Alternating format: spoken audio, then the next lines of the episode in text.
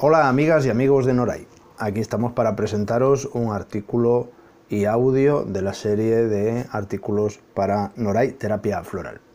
Hoy os presentamos El sentido común no existe. Investigando un poco sobre el concepto de sentido común en Internet, se pueden encontrar diferentes maneras de interpretarlo, quizás demasiadas para algo que se supone que ha de ser común. ¿Cuántas referencias cotidianas al sentido común? Esto es de sentido común. A ver si tienes un poco de sentido común. Si tuvieras un poco de sentido común, no te habría ocurrido esto. Si es que la gente no tiene sentido común. Y así hasta el infinito y más allá. Mentiras. Lo aclaro. Las mentiras son cosas que no son verdad. ¿Por qué digo esto? Os lo voy a explicar. Una de las palabras que más se repite a la hora de definir el sentido común es sensatez, que deriva de la palabra latina sensatus, que significa prudente, que a su vez deriva de prudencia, que significa moderación en el comportamiento para acomodarlo a lo que es sensato, discreto o exento de peligro. Así que, ¿podría decirse que el sentido común tiene alguna relación con ser sensato, discreto o no acercarse al peligro? ¿Y quién decide lo que es prudente, discreto o peligroso? Aquí está el kit de la cuestión.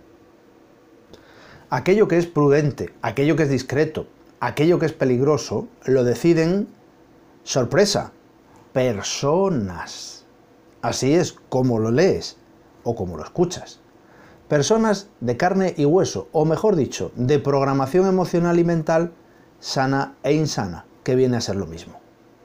Personas que en su tiempo fueron niños y, y niñas, que fueron educadas por otras personas que también tenían su propio libro de instrucciones emocional y mental sano e insano, con su propio criterio para establecer aquello que era prudente, discreto o peligroso.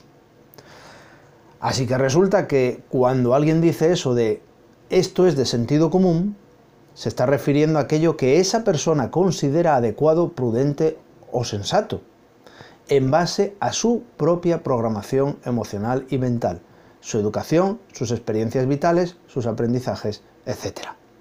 ¿Y necesariamente coincide la programación emocional de esa persona con la mía? Pues no necesariamente. Así que, ¿por qué aquello que a ella le parece prudente o sensato me lo tiene que parecer a mí? ¿Porque alguien ha decidido que solo hay un sentido común y es el mismo para todas las personas? ¿Y cuál es ese sentido común? ¿El suyo o el mío? Si bien no puedo dejar de admitir que hay conductas, decisiones y acciones que terminan en desastre y que casi se ve venir desde el principio, otras no son tan claras o no se perciben de esa manera, por lo que es difícil saber qué catalogar de sentido común. En general, se tiende a pensar que es de sentido común aquello que la persona piensa que es de sentido común, aunque esto parezca un trabalenguas. Dicho de otro modo, las personas creen que lo que ellas piensan está bien pensado y no se les pasa por la cabeza dudar de aquello en lo que creen o piensan.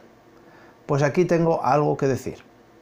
Después de tantos años, escuchando a las personas hablar de sus vidas, de sus decisiones, de sus creencias, de su programación emocional, concluyo que si hubiera sentido común, no habría guerras, ni conflictos, ni violencia, ni pobreza, ni desempleo, ni especulación.